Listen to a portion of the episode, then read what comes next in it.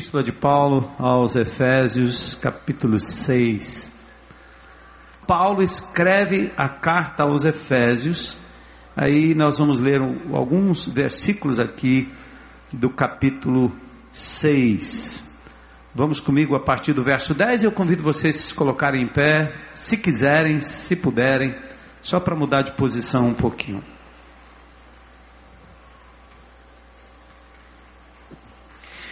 E retornando dessa jornada aí, é, vocês estavam numa série sobre a família, e a série já tinha acabado, mas nós resolvemos ressuscitar, pelo menos para esse domingo, e dar um enfoque muito interessante, eu creio, e urgente, necessário para a gente compreender o que é de verdade uma batalha espiritual no lar. Como é que acontece? Por que acontece? Como Deus trata isso, como Ele quer que a gente enfrente as lutas e as batalhas que vão além do humano.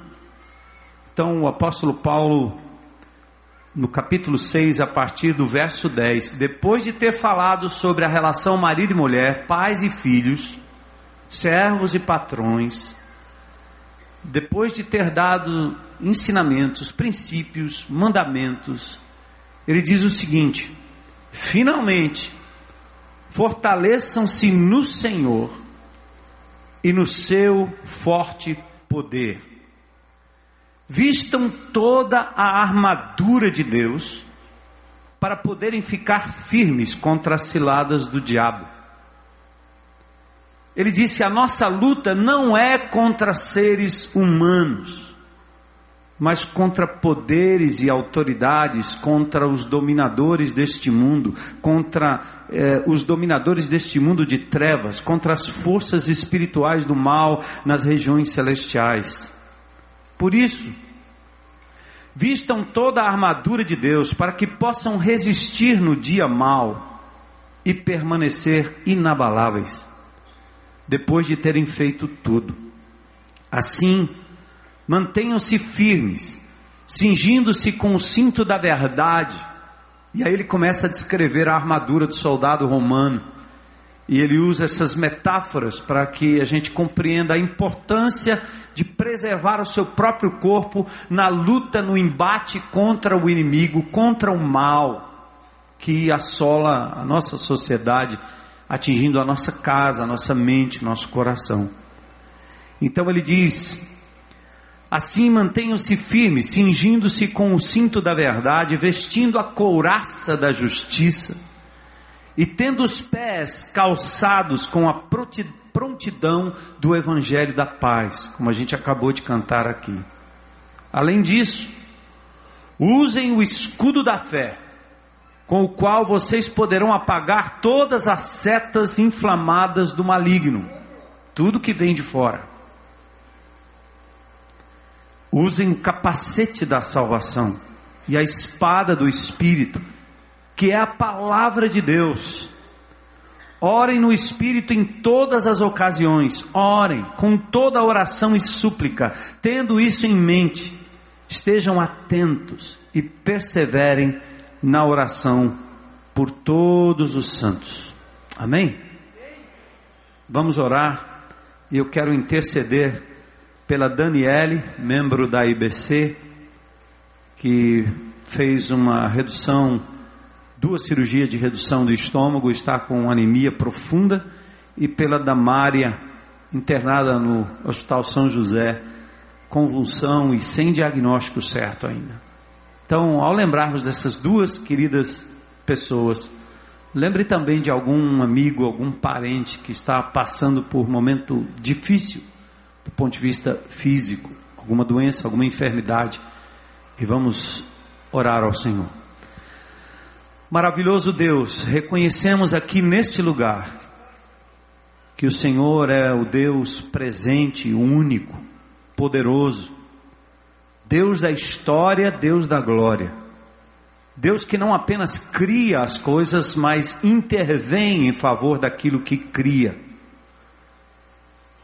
Reconhecemos o teu amor demonstrado em Jesus há dois mil anos atrás, mas que até hoje, Senhor, tem transformado vidas, como as nossas, Senhor, aqui nesse lugar. Reconhecemos que nós, como seres humanos, somos fracos, falhos imperfeitos, incapazes até. Por isso nós recorremos a um Deus Criador, poderoso, Senhor, capaz de curar, capaz de curar a alma, capaz de curar as mazelas do corpo, capaz de curar as mazelas da família, da sociedade, enfim, o Senhor é capaz. Nós nos colocamos à tua disposição para que, como instrumentos do Senhor, nós possamos levar o amor de Deus e o amor de Jesus às pessoas. E hoje, particularmente, eu oro pela Daniela, Senhor. Peço que, em nome de Jesus, o Senhor, com misericórdia, visite a tua serva, Senhor. E faz recrudescer, Senhor. Faz com que esse estado de anemia seja banido em nome de Jesus e que ela volte, Senhor, a ter força, ter capacidade, Senhor, de se recuperar desse estado, em nome de Jesus, com misericórdia, toca ela agora, Senhor, onde ela estiver. Peço em nome de Jesus pela Damária também, Senhor. O Senhor sabe o que se passa com cada célula do, do corpo dela. Usa os médicos, usa a medicina, Senhor mas acima de tudo, põe a tua mão poderosa em favor dela, Senhor. Oramos pelas pessoas aqui presentes que têm enfermidades ou que porventura têm parentes, amigos passando por momentos de enfermidade.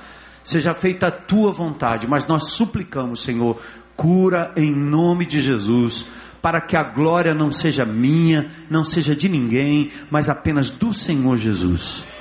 Completa a tua obra hoje à noite, Senhor, e faz-nos enxergar a vitória que nós temos em nome de Jesus no seio da família, pois é o que nós te pedimos em nome dele, nosso Senhor e Salvador Jesus.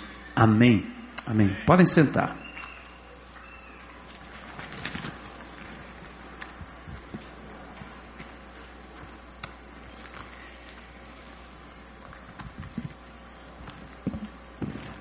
Família campo de batalha espiritual.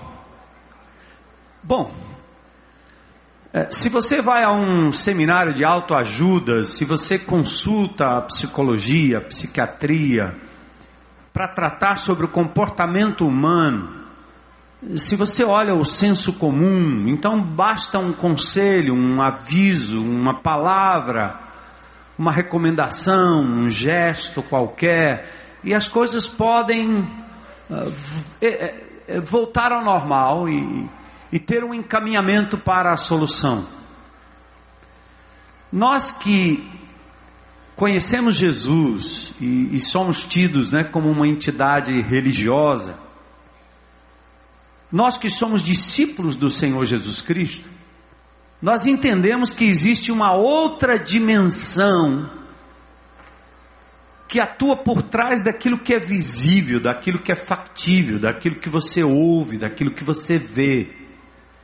E por crermos nesta verdade, por crermos naquilo que a sociedade pós-moderna tem chamado muito de espiritualidade, no sentido de compreender que existe uma outra vertente, uma outra dimensão, a ponto de nós termos o que nós vimos aqui hoje a ajuda da igreja em questões de políticas públicas é porque não só aqui, mas em Nova York, em tantos outros estados, mundo afora, pessoas de bem têm compreendido que essa dimensão espiritual, embora não se compreenda direito, embora nem se creia nisso, a maioria das vezes, tem algum efeito tem alguma coisa por trás, tem algo que funciona aí e que a gente não sabe direito como é.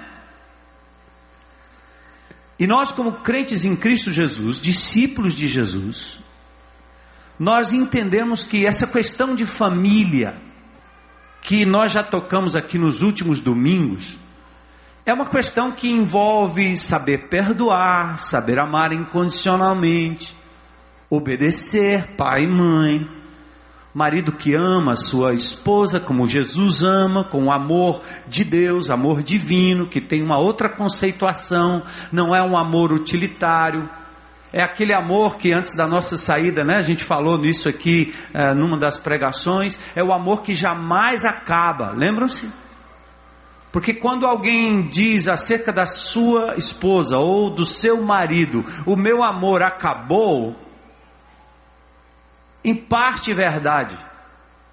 Mas o que a pessoa na verdade está querendo dizer é: o meu amor foi transferido para outra coisa ou pessoa, porque o amor jamais acaba. Você transfere o seu amor. Alguém que trai a sua esposa transfere o seu amor para uma outra aventura. Alguém que ama o seu marido pode transferir o seu amor do marido para o filho, do filho para outro filho, e assim vai. O amor não acaba, o que, o que acontece é a nossa escolha de priorizar alguma coisa em lugar de, em busca de uma pretensa felicidade, principalmente quando a gente entende que amor é muito mais receber do outro do que investir na vida do outro. Eu tenho dito aqui para vocês muitas vezes que talvez o que mais se assemelha ao amor de Deus, o que melhor exemplifica o amor de Deus, é uma mãe que, sabendo que o seu filho é deficiente, ainda decide tê-lo como bebezinho, acompanhá-lo para o resto da vida. Eu estava em Porto Alegre numa conferência e no final, quando eu falei disso, um cadeirante veio aqui à frente. E quando eu comecei a falar sobre essa questão de que o amor de mãe por um filho, ela chega muito próximo desse amor, esse amor chega muito próximo do amor de Deus, eu dizia exatamente isso. Um pai, quando olha um menino que tem uma deficiência física, por exemplo, nas suas pernas, ele não sente nada. Ele não projeta naquele filho que ele vá correr uma maratona. Mas ele o ama, ele baixa as expectativas, ele o trata como um deficiente de verdade, mas com um amor talvez até maior do que trataria algum, eh, alguma outra pessoa ou um outro filho é, com todas as suas capacidades normais. Esse conceito é o conceito que mais se aproxima da nossa relação marido e mulher, pai e filho, na relação da família.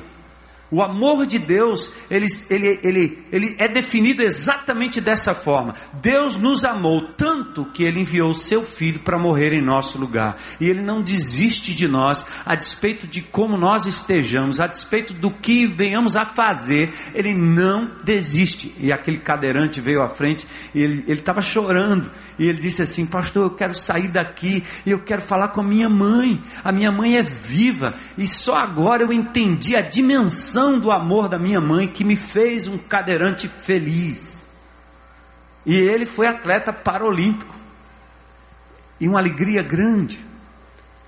Então a, definição, o, o cerne do que acontece entre nós, na nossa relação, marido e mulher, pai e filho, da família, por assim dizer, é esse amor que deveria vazar para a sociedade, que os homens de bem deveriam conhecer, como Mahatma Gandhi conheceu, como Martin Luther King conheceu. Homens que deixaram marcas na história, talvez Madre Teresa de Calcutá conheceu esse amor que apenas dá sem querer nada em troca. Então nós conhecemos essa dimensão desse amor baseado no amor de Deus que permeia nossas relações. Mas existe uma outra dimensão importante, que aliás é a mesma, mas é a dimensão espiritual. O que, é que está por trás disso tudo?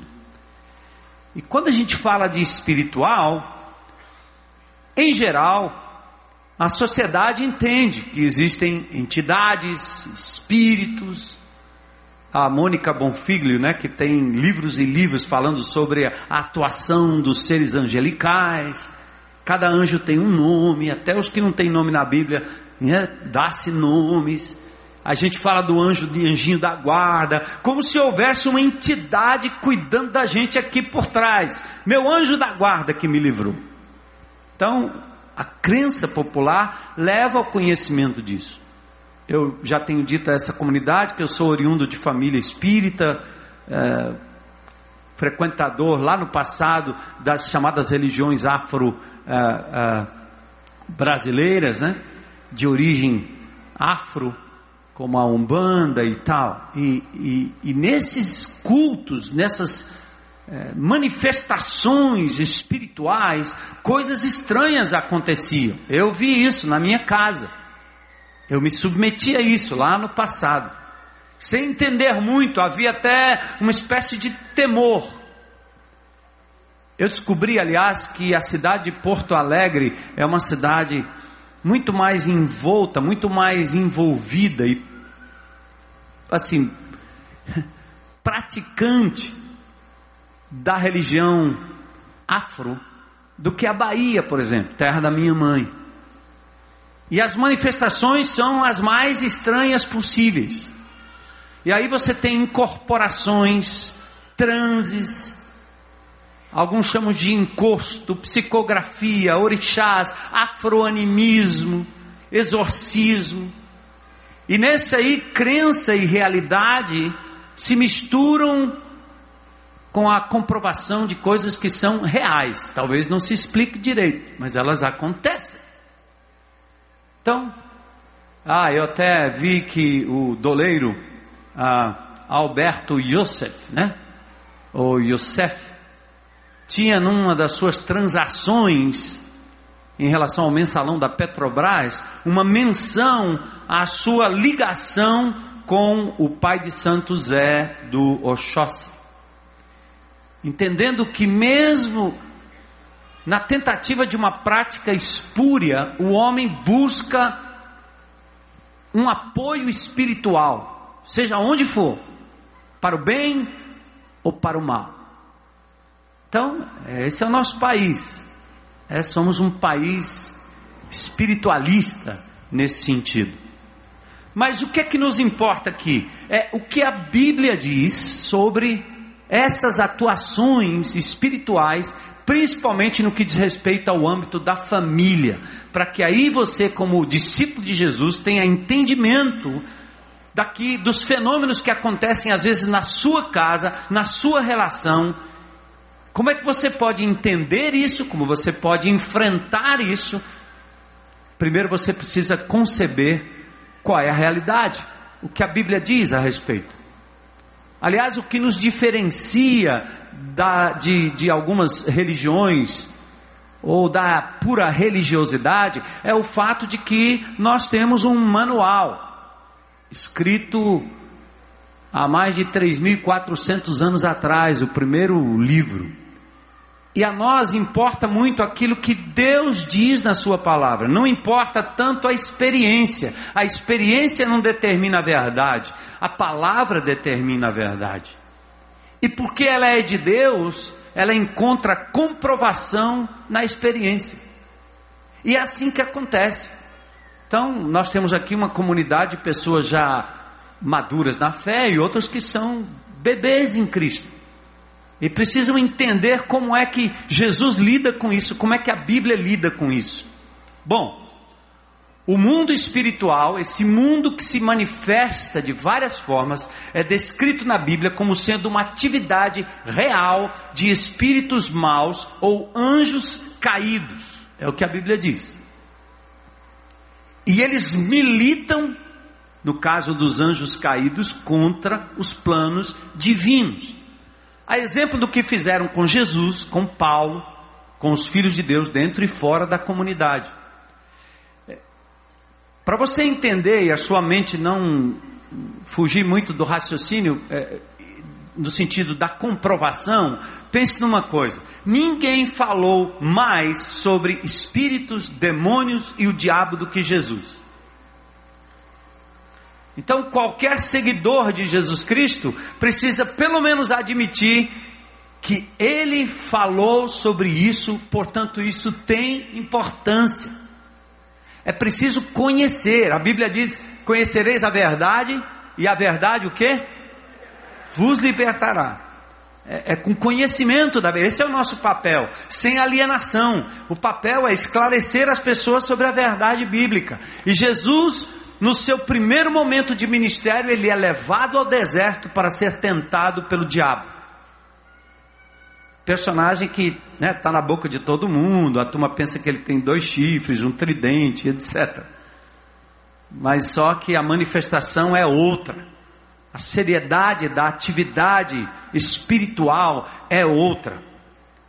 Então, onde tudo começou? Bom, pelo relato bíblico, quer você creia que o livro de Gênesis é real ou não, que o relato do Éden é real ou não, seja real ou não, não importa. Mas nós vamos trabalhar com esse capítulo 3. O que é que aconteceu ali no capítulo 3 de Gênesis? Aliás, o capítulo 3 é a derrocada da raça humana. É como a Bíblia explica por que nós estamos nessa descendente nessa queda livre, em termos de moral, em termos de ética. A, a, o Gênesis 3 explica. Por quê? Quando você lê Gênesis capítulo 1, Gênesis capítulo 2, Gênesis capítulo 3, você tem no capítulo 1 a criação divina, perfeita. Já existem hoje, eu vi na revista Isto É, cientistas que estão falando de novo sobre a possibilidade desta criação, desse universo, ter sido criado por uma inteligência superior e não pelo acaso. Cientistas evangélicos, não evangélicos, estão se juntando para mostrar à raça humana que nós não podemos acreditar que as coisas vieram de um acaso. Ninguém jogou carne moída para cima e saiu você. Ninguém pegou notas de uma notas musicais, jogou para cima e saiu a quinta sinfonia de Beethoven. Ninguém mora num prédio onde alguém joga a deriva, concreto, tijolo para cima e cai o prédio. Não, não. Por trás de cada coisa que você está vendo aqui tem uma mão, um arquiteto, alguém que pensou e bolou. Olha para você, olha para a sua vida, olha para o funcionamento dos seus órgãos. Isso veio por acaso? Não, não, não. Então tem gente inteligente mostrando que embora o darwinismo tenha consistência em muitas áreas do saber, nós não podemos nos entregar absolutamente e negar a existência de um Deus, de uma força maior. E que o pior de tudo isso é o que aconteceu na época ali do iluminismo, em que os homens decidiram tirar Deus da história. Então é muito fácil. Se eu tirar Deus da história, eu não tenho que cumprir uma regra, eu não tenho, eu sou Deus. Eu determino o que é certo, o que é errado nas minhas relações, na minha forma de ver. Se Deus não existe, amigo, vamos bagunçar porque e daí? Não tenho que temer ninguém, não tenho que obedecer ninguém, e o melhor, quando morrer acabou. Então, quando você olha para a palavra de Deus e olha para a Bíblia e olha para a realidade da vida, você começa a compreender que é inegável que alguém nos criou e não somente isso, entrou na história e nos deixou parâmetros, mandamentos, princípios para a gente se conduzir enquanto sociedade, enquanto família, enquanto indivíduo. Então, em Gênesis capítulo 1, ele cria, em Gênesis capítulo 2, ele determina a função do ser humano, ele chama o homem, dito na Bíblia como Adão, precursor da raça humana, e diz: Eu vou dar a você domínio sobre todas as coisas. Eu quero que você cuide do jardim, cuide da terra, cuide da natureza, dê nome aos animais. E o relato bíblico fala de como maravilhosamente a mulher foi formada também, e Adão, a Adão foi dada a responsabilidade de cuidar da esposa, de ser não um déspota, mas um servo dela. Deus me chamou e me deu autoridade espiritual no meu lar para eu cuidar da minha mulher, não para ser servido por ela. Esse é o padrão bíblico. Deus me capacita para suprir as necessidades materiais, espirituais e emocionais da minha esposa. Não vou suprir tudo nunca, porque só Deus pode. Mas essa é minha obrigação. Então, o texto bíblico, quando mostra que houve uma quebra no relacionamento e Eva se expõe a uma insinuação da dita serpente que incorpora ali esse ente maligno que começa a duvidar e colocar na cabeça da mulher as dúvidas sobre a bondade de Deus. Esse Deus aí é muito austero. Coma mesmo do fruto, não tem nada a ver isso aí não. Quando Deus dá ao ser humano livre arbítrio e autonomia, dizendo: não toca nisso aqui, pega, pode brincar com toda a areia da praia do futuro, de toda a costa brasileira, mas essa areiazinha vermelhinha não toca, o dia que tocar você morre. O homem não precisava experimentar o mal, mas ele precisava saber o que era o mal. O mal é desobediência ao mandamento divino, isso é mal.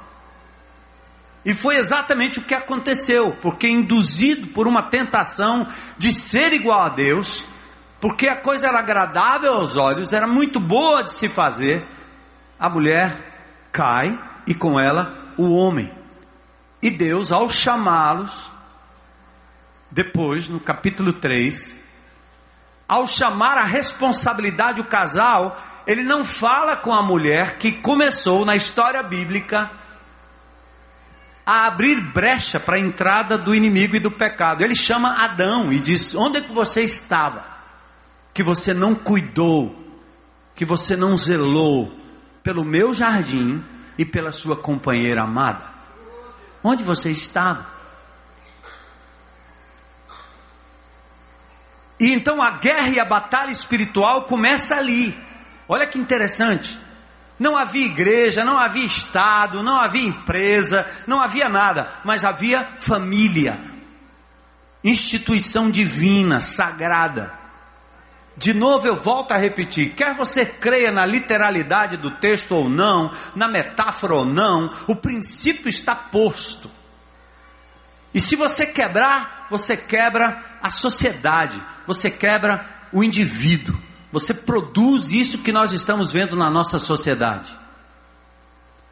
A família deveria ser um lugar de cura, mas onde está a família? Quebrada.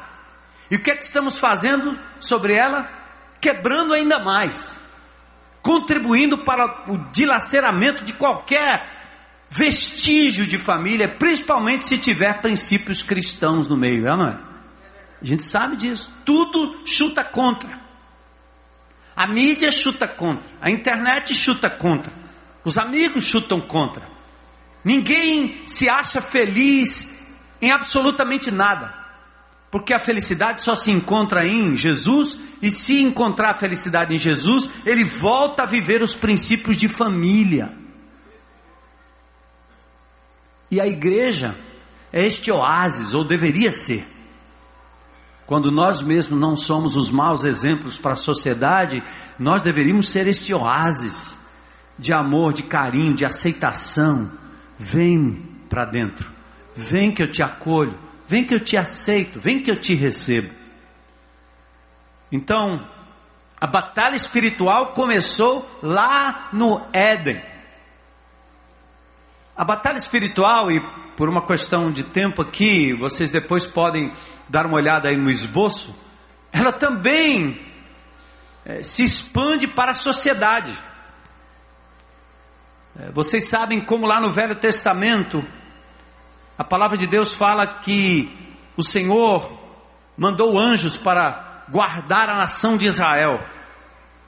Anjos conduzem mortos à presença de Deus. Miguel, o arcanjo e o diabo contendem pelo corpo de Moisés. A Bíblia fala do príncipe da Pérsia, da Grécia, de Tiro, potestades do ar, príncipe deste mundo. Jesus fala acerca disso em João 12, 31. O príncipe deste mundo. O que, que ele está falando? Ele está dizendo que o mundo da sua época, que também vigora na época de hoje, é comandado por, uma, por entidades espirituais que pregam e disseminam aquilo que é anti-Deus, anti-Cristo, anti-cristianismo, anti-família, anti-verdade, anti-justiça, anti-misericórdia. Só isso. E não precisa ser muito inteligente para compreender o que acontece ao nosso redor. É tudo isso. O texto diz em Isaías 14, 12 que as nações estão debilitadas, porque os anjos caídos, o inimigo de Deus, a gente pode dizer aqui, diabo que toma o, o, o a, a, assim, a culpa e o comando de todas as outras ações, debilitam as nações, enganam as nações. As nações se tornam idólatras. O que, que as nações fazem? Os reis fazem, os homens fazem, os, o Estado faz, a, as prefeituras fazem, o homem faz, o condomínio faz. A idolatria significa você substituir esse conceito divino e esses princípios de Jesus por outra coisa. Adoram e idolatram a criatura mais do que o Criador. Romanos 1. Paulo fala isso aos romanos. Vocês inverteram tudo. Vocês tornaram Deus num pedaço de pau. Vocês tornaram Deus numa estátua. Vocês tornaram Deus num templo. Nós aprendemos que se alguém dissesse assim, vamos para a igreja Batista Central, onde é que está a igreja? A igreja está aqui agora, mas daqui a pouco ela não estará mais aqui. Aqui estará uma tenda. A igreja estará de casa em casa, onde o nome de Jesus é exaltado e levantado. Isto é a igreja. Amém? Isto é a igreja.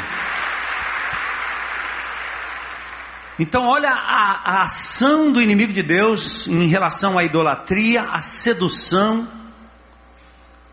Até as igrejas do Apocalipse, a Bíblia diz que há anjos que cuidam e velam pela sua igreja.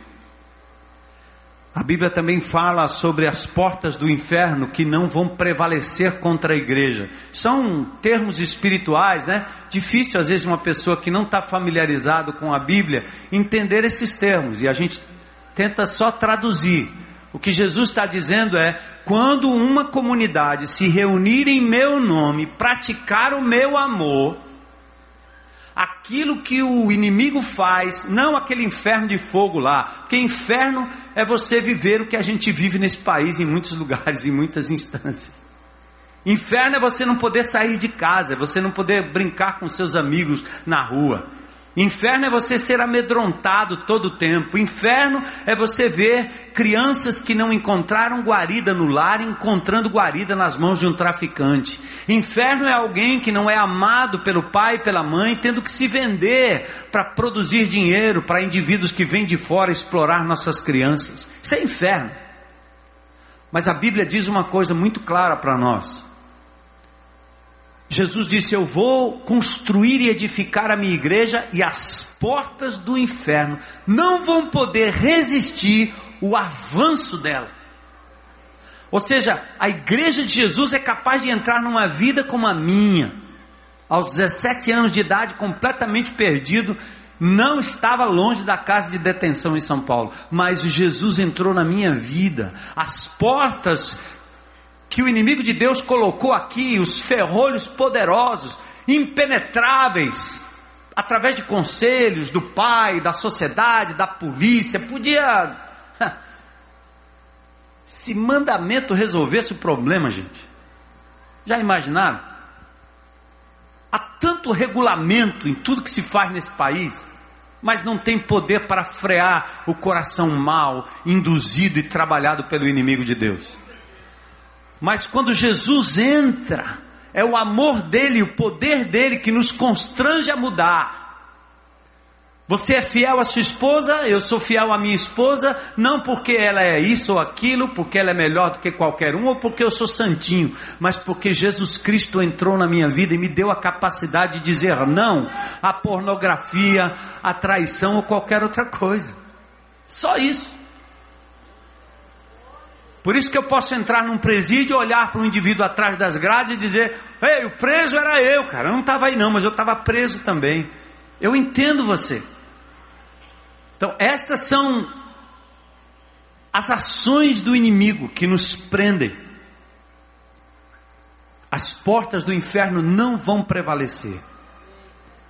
Mas, querido, presta atenção. Aí eu quero trazer isso não só para o âmbito da sociedade, mas o ponto é na sua família, na sua casa. Quer você seja uma mamãe singular, sem o um marido, cuidando dos seus filhos, quer você seja um papai cuidando dos seus filhos, sua esposa não está mais, quer você seja uma família é, completa com papai, mamãe, filhos, de vez em quando a sogra junto, né? Eu tinha um por 30 anos, uma maravilha, não foi? Dona Palmira? Já foi.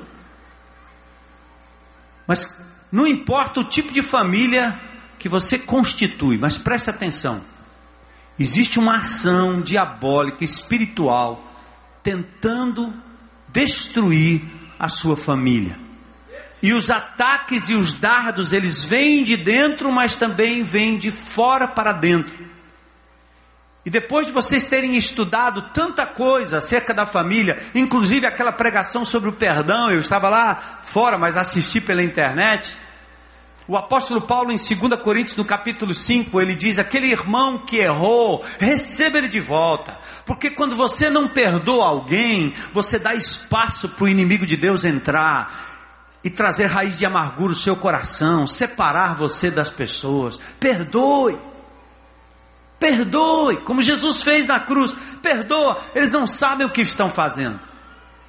O inimigo de Deus, ele entra quando você está intrigado com a sua esposa, com o seu marido, com o seu filho, com o seu pai. Quando há intriga entre irmãos, o inimigo de Deus entra para destruir a sua casa, o seu lar, a sua família. Por isso aquele culto foi tão lindo. Muita gente vindo à frente, estendendo perdão, pedindo perdão, buscando a reconciliação. Foi bom? É assim que o inimigo de Deus age. Lembra de Ananias e Safira? Família unida na subversão que permitiu a influência de Satanás. Crentes, religiosos, mas com o coração cheio das ideias e das astúcias das trevas. Às vezes é possível você, em nome de Jesus, fazer aquilo que o inimigo de Deus quer.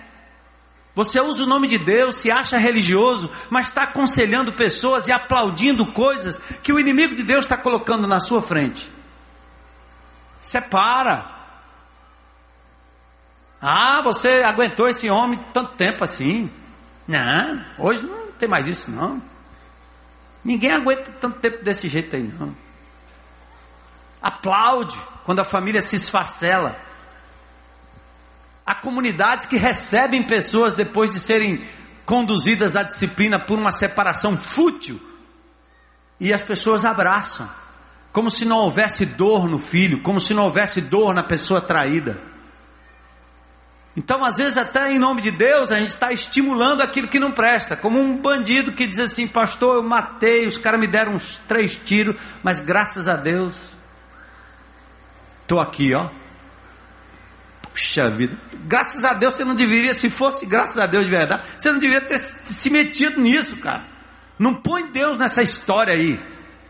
É, é, de verdade tem um fundo de verdade no sentido que Deus lhe preservou para você se arrepender e começar de novo. Mas é muito fácil trazer Deus para a nossa história quando nós não estamos nos importando com o que Deus quer que a gente faça. Então, vamos lá. Família. Eu quero deixar aqui apenas alguns alguns lembretes para você cuidar dessa faceta da batalha espiritual. Preste atenção. Nem sempre uma briga é resolvida na base do argumento humano. Nem sempre um distúrbio dentro da sua casa de comportamento do seu filho, do seu adolescente, é um problema só da psicologia é um problema só de neurônios. Não, não, não. Nem sempre aquele clima pesado dentro da sua casa, em que as coisas parecem não se resolver, tem a ver com questões que poderiam se resolver num tribunal. Não, não, não, não. O apóstolo Paulo mostra nesse capítulo 6 de Efésios que a nossa luta não é contra pessoas, é contra seres espirituais. E ao combatermos seres espirituais, você precisa usar armas espirituais. Essa armadura espiritual é a oração.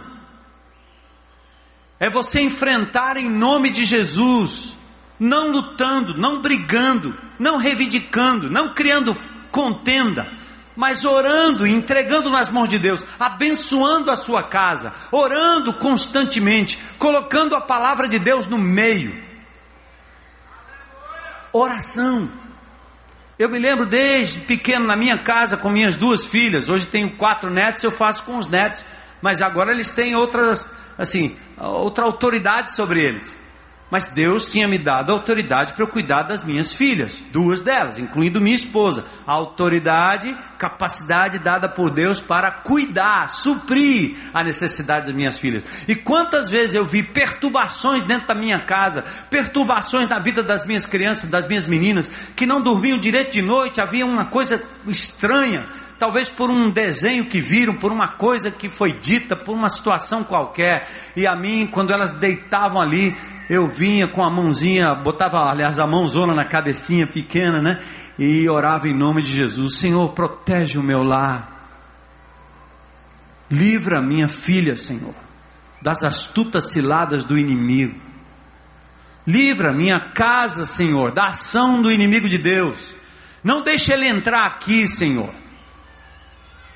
E a oração, a palavra, o jejum, é, são disciplinas espirituais e elas servem só para uma coisa. Deus não precisa disso aí, não. Ele serve só para uma coisa: para você parar de achar que é Deus, parar de achar que tem poder e você se ajoelhar diante dele e dizer: Eu não posso, Senhor.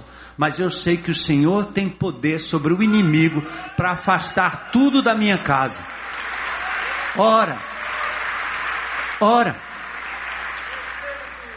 O desafio hoje à noite é esse. Por tudo que vocês aprenderam ao longo desta semana, não negligenciem a oração. Dentro de casa. Não chama o pastor. Né? O, o, o evangélico às vezes tem um negócio estranho, né? Parece que a gente tem um sindicato que promove o, o, o pastor. O cara é o cara. É por isso que às vezes me acham um cara chato, porque eu não faço aqui uma noite de libertação. Tragam todos os doentes e o pastor Armando. E meu nome complica, porque tem Armando Bispo. Então a turma acha que junta o, o católico com o evangélico vai dar tudo certo. É quase o Papa. Se abençoar, acontece. O único problema é que a minha Bíblia não ensina isso. Existe uma lógica no cristianismo que nós temos tentado inverter nessa igreja. Eu sou tão pecador, tão falho quanto você. O espírito que está em mim é o mesmo que está em você. E por isso nós aprendemos nessa palavra santa que você é responsável pela sua casa.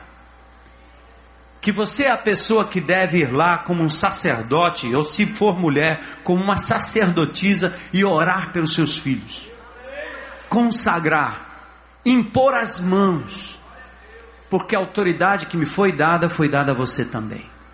Eu não posso ter a glória que é devida só a Jesus. Por isso essa comunidade aqui não é para ter um pastor, é para ter 5 mil, 10 mil, 20 mil, que não usam o título, mas usam o poder que está em si. Aqui é para ter libertação todo dia lá na sua casa. Quando você sair daqui, é libertação no trânsito, é libertação no controle da, da TV, é libertação no mouse da internet.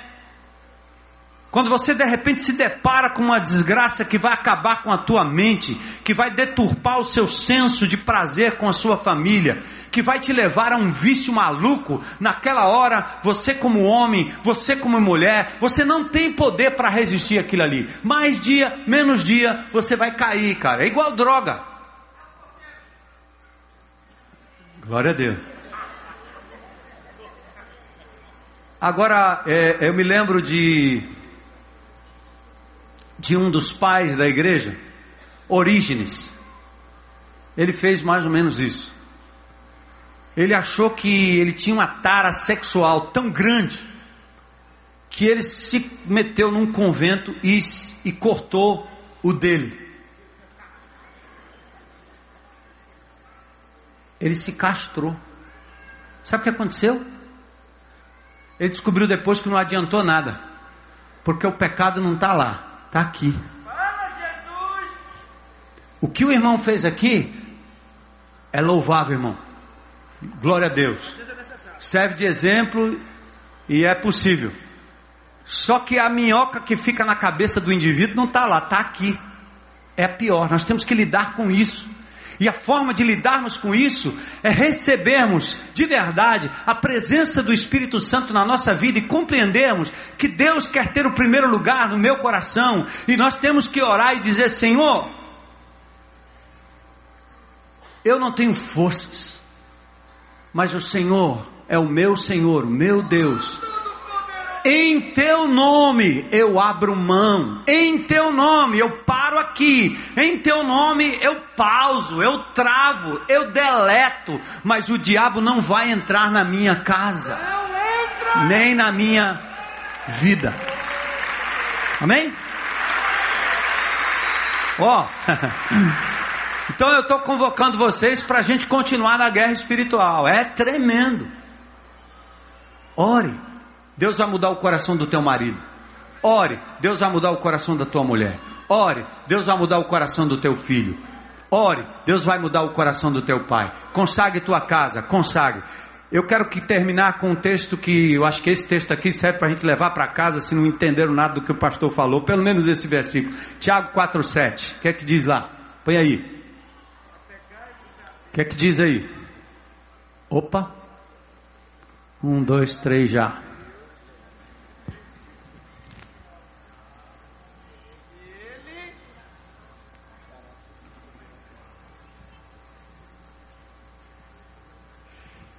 De manhã estava lá, mas agora está aqui, ó. Vamos lá? Tiago 4,7. O que é que diz aí? Portanto, submetam-se a Deus, resistam ao diabo, e ele o que? Fugirá de vós. Amém? Ó, pronto. Mas vamos entender o seguinte: olha o que o texto está dizendo. Primeiro não é enfrentar o diabo, enfrentar o mundo, enfrentar as insinuações, enfrentar as tentações, enfrentar os aliciamentos, enfrentar a corrupção. Não vá de peito aberto tentar enfrentar isso aí, não, porque você não tem forças para isso. É muito maior, muito mais poderoso que você. Mas o que a Bíblia está dizendo é, em primeiro lugar, corra e submeta-se a Deus. Diga, Senhor, eu não posso, eu não consigo, mas eu me submeto ao Senhor e peço que o Senhor me dê forças para eu resistir à tentação. Pode ser um baseado, pode ser a carreirinha da cocaína, pode ser a internet, pode ser a pornografia, pode ser a mentira, pode ser a ira. A Paulo diz que você deve se indignar, mas não pecar, não deixa o sol se pôr sobre a sua ira. E ele diz logo em seguida, no mesmo versículo, aliás, logo depois, não deis lugar ao diabo, porque a ira é uma carona para o diabo entrar dentro da sua vida. Não deixe. A Bíblia é tão pé no chão que ela diz assim: na relação íntima entre marido e mulher, se você se abster da relação com sua esposa, se não for com consentimento mútuo e por um tempo determinado, para a oração, o diabo entra.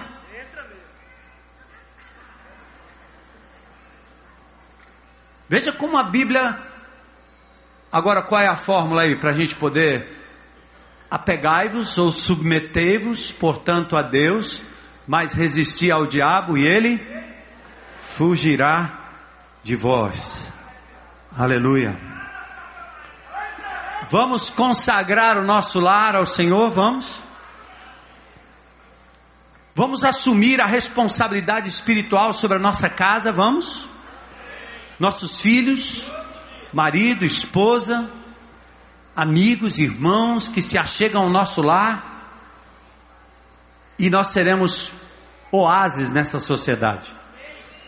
Nós vamos atrair as pessoas não pelo palco, pela tenda, pela propriedade, mas pelo amor e o poder de Jesus capaz de nos dar libertação e vida saudável na presença de Deus. Eu e minha casa serviremos ao Senhor. Vamos orar. Vamos orar.